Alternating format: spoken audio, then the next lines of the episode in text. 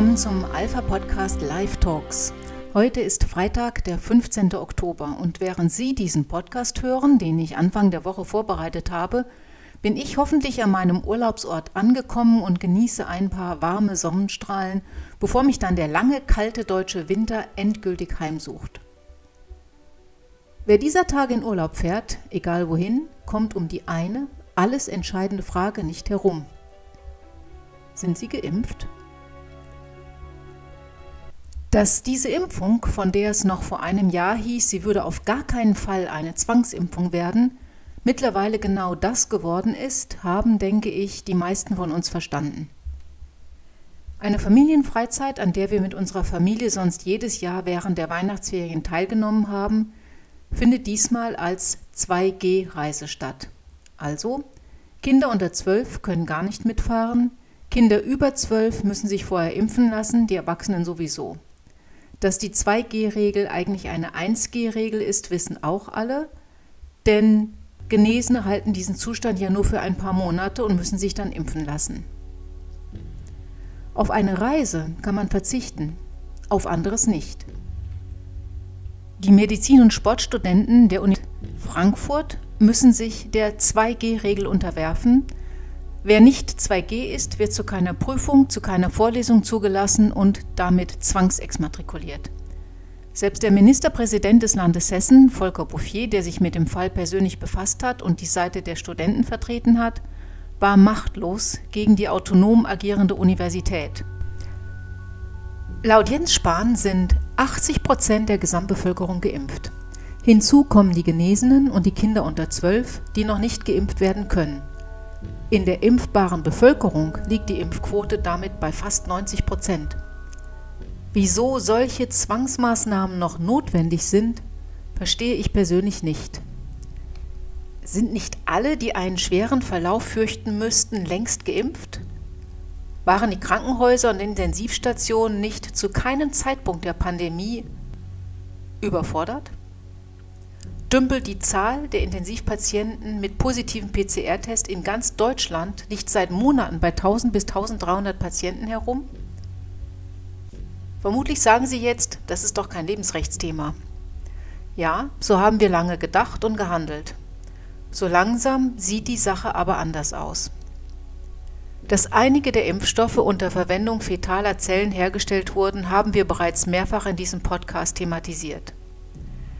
In einem Interview hat sich Vanessa Gellman dazu geäußert.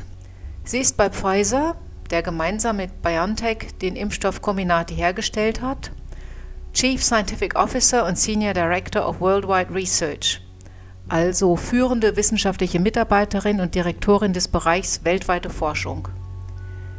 Sie hat zum Thema Verwendung fetaler Zellen für die Impfstoffherstellung und die Frage, was hierzu der Öffentlichkeit mitgeteilt werden sollte, einen E-Mail-Verkehr offengelegt. In einem Interview mit Project Veritas liest sie daraus vor.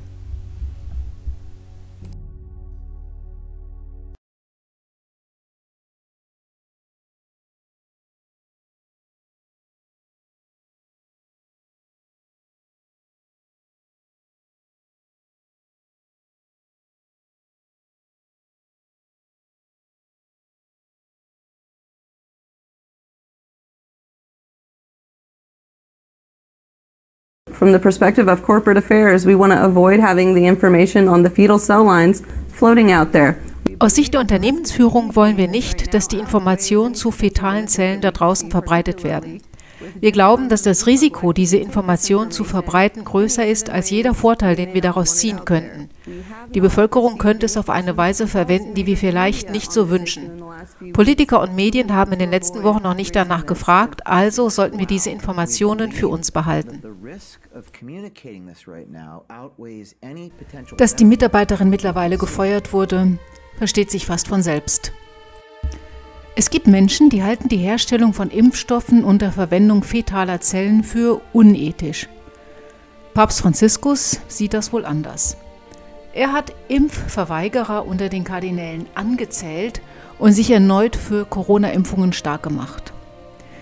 Im Kardinalskollegium gibt es ein paar Verweigerer, sagte das katholische Kirchenoberhaupt an Bord des Flugzeugs, das ihn von der Slowakei zurück nach Rom brachte. Einer von ihnen, der arme Mann, hat sich mit dem Virus angesteckt, fügte der Papst hinzu. Was er da vielleicht noch nicht wusste, trotz der Tatsache, dass bei seiner Slowakei-Reise ausschließlich Geimpfte zugelassen waren, gab es anschließend mehrere Fälle von Corona-Infektionen, darunter der Erzbischof von Presov sowie ein griechischer Bischof. Wie viele andere Bischöfe und Priester nun unter Quarantäne stehen, alle trotz Impfung, war diese Woche noch nicht bekannt. Der Papst ist ein großer Befürworter der Corona-Impfung und hat bereits früher sein Unverständnis über diejenigen geäußert, die sich nicht impfen lassen wollen. Es gibt auch Bischöfe, die dem deutlich widersprechen. Beispielsweise Bischof Athanasius Schneider in einer Predigt in der Wiener Karlskirche am 21. Meine lieben Juni Brüder diesen und Jahres. Schwestern im Herrn, Papst Johannes Paul II. formulierte diesen Satz. Rettet den ungeborenen Menschen vor der Bedrohung durch den geborenen Menschen, der sich anmaßt, das Leben eines Kindes im Mutterschoß antasten und töten zu dürfen. Durch die legale Abtreibung wird die Menschheit in einen Zustand versetzt, in dem sie in zwei Klassen geteilt wird. Die Geborene und die Ungeborenen, wobei die Klasse der Geborenen die Klasse der Ungeborenen zerstört und sie zu ihrem eigenen Vorteil nutzt. Der Zustand einer Gesellschaft wird vornehmlich von ihren Gesetzen geprägt, nicht so sehr von den privaten Präferenzen einzelner Personen. Man darf nicht vergessen, dass die sittliche Bedeutung einer Handlung in unserem Fall durch den Zustand einer Gesellschaft auch beeinflusst wird, die uns in Geborene und Ungeborene einteilt und in der Ungeborene den geborenen Menschen untergeordnet werden. Die weit verbreitete Ansicht, dass der Besitz und die Verwendung von Zelllinien aus Abtreibungen nichts Falsches ist, stammt auch aus der Nichtbeachtung der Auswirkung dieses Prinzips dieser falschen Zweiklassengesellschaft. Der Einsatz für den Schutz des ungeborenen Lebens hat heute eine neue historische und qualitative Phase erreicht. Es geht darum, ein bisher wenig beachtetes Gräuel zu denunzieren, nämlich die horrende fetale Industrie und den Handel mit Geweben und Zellen abgetriebener, das heißt ermordeter, ungeborener Kinder. Jeder Einsatz von Impfstoffen oder Medikamenten, der die Zerstörung des Lebens ungeborener Kinder, die Vermarktung seiner Körperteile zur Folge hat, bringt uns in die unmittelbare Mitwirkung mit dem Bösen, bringt uns in das unmittelbare Profitieren von diesen bösen Handlungen, gerade weil so geartete Impfstoffe und Medikamente trotz ihres Anspruchs auf das Gute schon in ihrem Ansatz sittlich verkehrt sind. Die Wohltat, die man von mit Grausamkeit befleckten Medikamenten und Impfstoffen für den gesundheitlichen Vorteil selbst von Millionen Menschen erwartet, wird in der Tat durch das Quälen und Leiden ungeborener Kinder erreicht. Wenn es schon heutzutage modern geworden ist, wie zum Beispiel bei der Vegan-Bewegung, sogenannte tierversuchsfreie Lebensmittel, in Englisch cruelty-free, Lebensmittel, Arzneien, Impfstoffe und Kosmetika zu fordern, das heißt Produkte, die frei von Grausamkeit sind, die man Tieren angetan hat, um wie viel mehr müssten dann die Christen gegen Arzneien und Impfstoffe protestieren, die mit einer Grausamkeit zusammenhängen, die man ungeborenen Kindern angetan hat. Es ist an der Zeit, menschenversuchsfreie Medikamente und Impfstoffe zu fordern. Die Verteidigung des menschlichen Lebens muss heute auch den Einsatz gegen jene Praktiken und Strukturen sein, die unschuldiges Leben zu einem Ersatzteillager biologischen Materials degradieren, die für Versuchs- und Herstellungsprozesse nutzbar gemacht wird. Es handelt sich vor allem um einen Kulturkampf. Wir leben in einer Welt, die in einen Weg des Lebens und in einen Weg des Todes aufgeteilt ist. Der Weg des Todes ist dieser. Der geborene Mensch unterwirft sich den ungeborenen Menschen zu seinem eigenen Vorteil.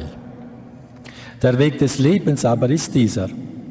Der geborene Mensch beschützt unerschütterlich und entschlossen den ungeborenen Menschen, selbst zum eigenen Nachteil.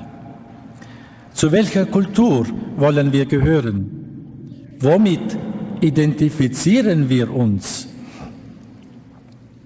Jesus hat gesagt, was nützt es einem Menschen, sein Leben zu gewinnen, aber seine Seele zu verlieren? Gott hat jeden Menschen, auch den kleinsten und zerbrechlichsten, im ersten Augenblick seiner Existenz im Mutterschoß, liebevoll in seine Hand und in sein Herz, sein göttliches Vaterherz geschrieben. Auch jene unzähligen Ungeborenen, die auf grausame Weise getötet werden und dessen Körperteile und dessen Zellen für Menschenversuche nach Menschenversuchart für die Produktion von Medikamenten und Impfstoffen und anderes mehr und für den Handel missbraucht werden. Soweit Bischof Schneider in der Wiener Karlskirche. In den USA hat eine Frau Schlagzeilen gemacht, die, weil sie nicht geimpft ist, keine Niere bekommt und ihre Partnerin, die ihr die Niere spendet, diese nicht spenden darf, ebenfalls weil sie nicht geimpft ist, aus religiösen Gründen übrigens, wie sie sagt. Einer Frau in Colorado wurde eine Nierentransplantation verweigert, weil sie nicht gegen Covid-19 geimpft war. Die Frau, Lailani Lutali, veröffentlichte einen Brief, den sie vom University of Colorado Health Transplant Center in der Nähe von Denver erhalten hatte, in dem es hieß, dass sie von der Transplantationsliste gestrichen würde, wenn sie nicht innerhalb von 30 Tagen mit dem Impfprozess beginnt.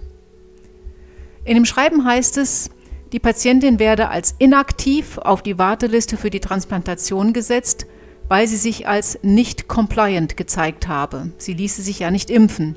Mit Compliance ist die Mitwirkung des Patienten bei der Heilbehandlung durch den Arzt gemeint. Diese sei also nicht gegeben. Im Brief heißt es, das Transplantationsteam des University of Colorado Hospital hat festgestellt, dass es notwendig ist, sie auf der Warteliste als inaktiv zu vermerken. Sie werden inaktiviert, wenn Sie nicht gegen Covid-19 impfen lassen. Sie haben 30 Tage Zeit, um mit der Impfserie zu beginnen. Sie erhalten kein Nierenangebot, während Sie als inaktiv geführt werden. Wenn Sie sich entscheiden, die Covid-Impfung abzulehnen, werden Sie von der Nierentransplantationsliste gestrichen. Im Gespräch mit dem Nachrichtensender CBS News sagte Frau Lutali, die an Nierenversagen im Stadium 5 leidet, dass sie den Impfstoff bisher nicht genommen habe, weil es zu viele Unbekannte gäbe. Es ist ein operativer Eingriff und ich muss unterschreiben, dass mir bewusst ist, dass ich dabei mein Leben riskiere. Warum kann ich das denn nicht für die Covid-Erkrankung unterschreiben? So Frau Lutali. Ihre Spenderin Jamie Fournier, die den gleichen Brief vom Transplantationszentrum erhalten hat, sagte dem Sender, sie habe den Impfstoff aus religiösen Gründen abgelehnt. Sie fügte hinzu, kann man nicht selbst darüber entscheiden, welche medizinische Behandlung man haben oder ablehnen möchte? Diese Entscheidung wurde Leilani einfach genommen. Für sie heißt es, entweder du stirbst, weil du keine Niere bekommst, oder du lässt dich impfen, dann kannst du eine Niere haben. Die beiden Frauen suchen jetzt nach einem anderen Krankenhaus für die Transplantation, haben aber noch keins gefunden. Sind Sie schon geimpft? Diese Frage wird Ihnen auch in Deutschland im Krankenhaus gestellt werden, denn in einer gemeinsamen Erklärung der Fachgesellschaften für Chirurgie und Anästhesiologie wird empfohlen, dass Patienten sich vor einer geplanten OP gegen Covid-19 impfen zu lassen haben. Sind Sie geimpft? Restaurantbesuch, Kinobesuch, Urlaubsreise? Während in anderen Ländern auf Grundlage derselben Impfquote, die Deutschland erreicht hat, längst alle Corona-Maßnahmen fallen gelassen wurden, Ungarn, England, Dänemark, um nur einige zu nennen, werden hierzulande die Zügel weiter angezogen, kann man an vielen Veranstaltungen nur als Geimpfter teilnehmen. Früher hätte man die Frage nach dem Impfstatus als übergriffig empfunden. Was geht andere mein Gesundheitsstatus an? Gab es nicht mal sowas wie Datenschutz? Waren Gesundheitsdaten nicht sogar besonders schutzwürdig? Seit die WHO vor anderthalb Jahren eine Pandemie ausgerufen hat, ist alles anders. Wir haben uns an Masken, Tests und übergriffige Fragen gewöhnt. Wir haben uns daran gewöhnt, dass offensichtliche Widersprüche kaum noch auffallen. Wie etwa der, dass aufgrund ein und derselben wissenschaftlichen Erkenntnisse die Briten eine Impfung von Kindern über zwölf ablehnen, die deutsche STIKO ihr entsprechendes gleichlautendes Urteil aber nach wenigen Wochen wieder kassiert und nun doch eine Impfempfehlung für Kinder ausspricht. Auch daran, dass hierfür keine ausreichende wissenschaftliche Grundlage vorhanden ist, wie Experten nachweisen, haben wir uns wohl gewöhnt. Ja, ich, ich habe das Statement auch gehört vom Vorsitzenden von der SIKO und ich war, ich will nicht sagen entsetzt, weil ich die Hintergründe nicht genau durchschauen konnte, aber überzeugend fand ich das nicht, mhm. weil er hat auch wieder mit Beispielen operiert ich glaube Israel, wenn ich es richtig entsinne, also mit anderen Ländern. Aber die solide Methode, die Dinge wirklich zu beurteilen, da muss ein Element von Vergleich drin sein. Ja, also zum Beispiel auch, es ist eher eng damit befasst, Long Covid bei Kindern. Mhm. Und dann ist es letztlich, wenn man hinschaut, also aus methodischer Sicht, wieder ein Rückfall in diese anekdotenbasierte Medizin, wo ich dann also auch andere Experten, hört man dann im Fernsehen, es gibt ja nun auch schon Long Covid. Ja, sagt man bei Kindern und dann sagen die Experten, wo ich einige auch gut kenne, naja, wenn du jetzt eine vergleichende Studie machst, dann siehst du, dass in der Gruppe, die nicht erkrankt war, viele dieser Wirkungen über die Zeit auch auftreten. Und mhm. das muss man machen. Und jetzt nur Beispiele einsammeln, also sozusagen negative Verläufe, ohne einen Vergleich zu haben, es ist einfach nach vielen Jahren methodischer Entwicklung nicht mehr seriös. Und ich würde jetzt nicht behaupten, dass das in der sächsischen Impfkommission so gemacht worden ist. Aber die Begründung, die ich gehört habe, die ging doch aus meiner Sicht ziemlich stark in die Richtung. So Professor Dr. Gerd Antes im Podcast der Ärztezeitung vom 13. August 2021 zur Empfehlung der sächsischen Impfkommission, Kinder über 12 zu impfen, die der allgemeinen Empfehlung der STIKO vorausging. Anekdotenhafte Medizin statt Studien. Rechenexperimente. Wie viele Herzmuskel- und Herzbeutelentzündungen nimmt man in Kauf und mit welchem Ziel? Gestorben ist ja noch kein Jugendlicher in Deutschland an Covid, der nicht schwer vorerkrankt war. Seit Monaten liegt kein einziges Kind wegen Covid im Krankenhaus. Und doch, der Impfstoff für Kinder unter 12 ist spätestens im Januar da, da ist Jens Spahn ganz zuversichtlich, und dann kann man vielleicht auch im März die Grundrechte wieder zugestehen. Früher gab es Diskurs, wurde um den rechten Weg gestritten, wurden unterschiedliche Meinungen und eine Vielzahl an wissenschaftlichen Ergebnissen ausgewertet, um den besten Weg zu finden. Wir haben uns daran gewöhnt, dass andere Meinungen und divergierende wissenschaftliche Ergebnisse genauso wenig zählen wie Vorbehalte gegen einen Impfstoff aus Gewissensgründen. Woran wir uns als Lebensrechtler aber keinesfalls gewöhnen sollten, ist, dass Menschen sterben müssen, weil ihnen medizinische Behandlungen versagt werden, weil sie sich nicht impfen lassen wollen. Bisher haben wir alle das Narrativ geglaubt, dass es ausschließlich darum gehe, möglichst viele Leben zu retten. Wenn aber alle, die Angst vor dem Tod durch Corona haben, geimpft wurden und somit nicht mehr daran sterben können, warum werden dann ungeimpften lebensnotwendige Behandlungen verweigert? Nie wurde uns treuherzig erzählt, es ginge ausschließlich darum, Leben zu retten. Schon damals kamen dem einen oder anderen Lebensrechtler angesichts der Erfahrungen zum Lebensrecht, die wir sonst mit diesen Leuten gemacht hatten, ein paar Zweifel.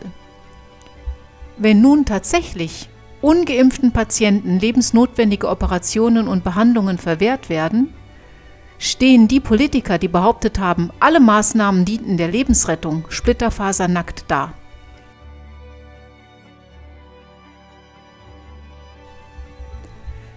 Wir beenden natürlich auch heute wieder den Podcast mit einem Lied.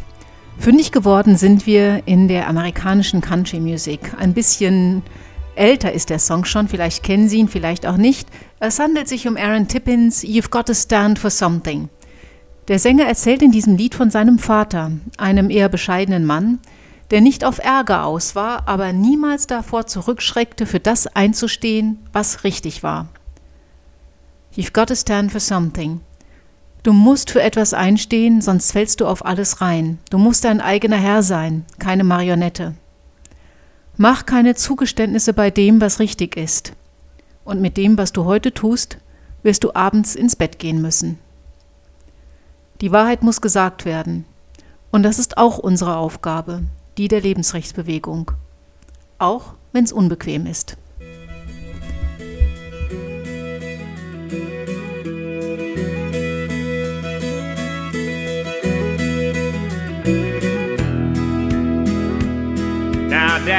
Didn't like trouble, but if it came along, everyone that knew him knew which side that he'd be on.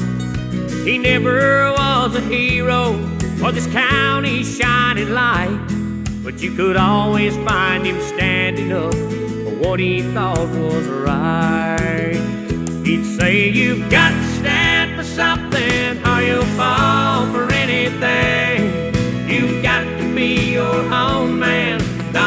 a on a string. Never compromise what's right and uphold your family name. You've got to stand for something or you'll fall for anything.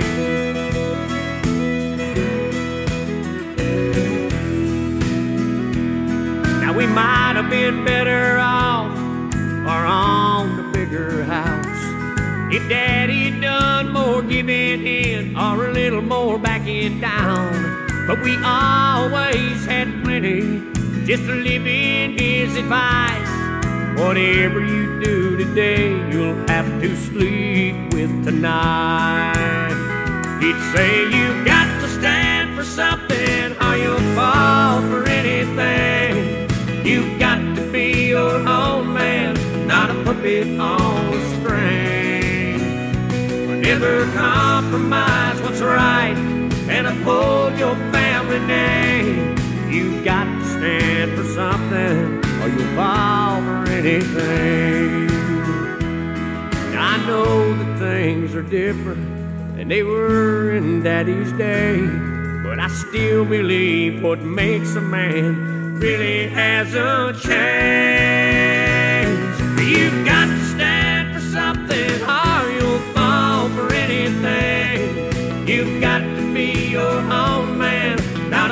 not on a string.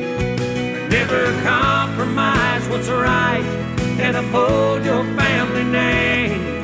You've got to stand for something or you'll fall for anything. You've got to stand for something or you'll fall for anything.